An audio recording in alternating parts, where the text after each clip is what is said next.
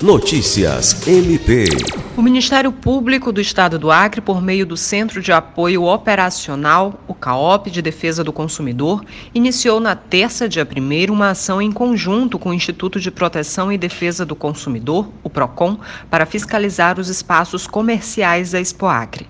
A ação seguirá todas as noites do evento com foco na verificação dos diversos produtos e serviços oferecidos no Parque de Exposições, especialmente aqueles que estabelecem relação direta de consumo com o cliente cliente.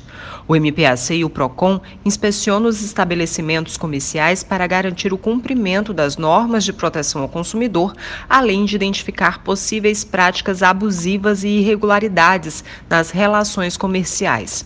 São verificadas questões como precificação e informações sobre taxas de serviços, formas de pagamentos, entre outras, com base no Código de Defesa do Consumidor. A coordenadora do CAOP de Defesa do Consumidor, Procuradora de Justiça Alessandra Garcia Marques, enfatizou que a ação conjunta proporciona mais segurança aos participantes da exposição, assegurando que os produtos e serviços oferecidos estão em conformidade com as normas brasileiras de proteção ao consumidor. Sâmia Roberta para a Agência de Notícias do Ministério Público do Estado do Acre.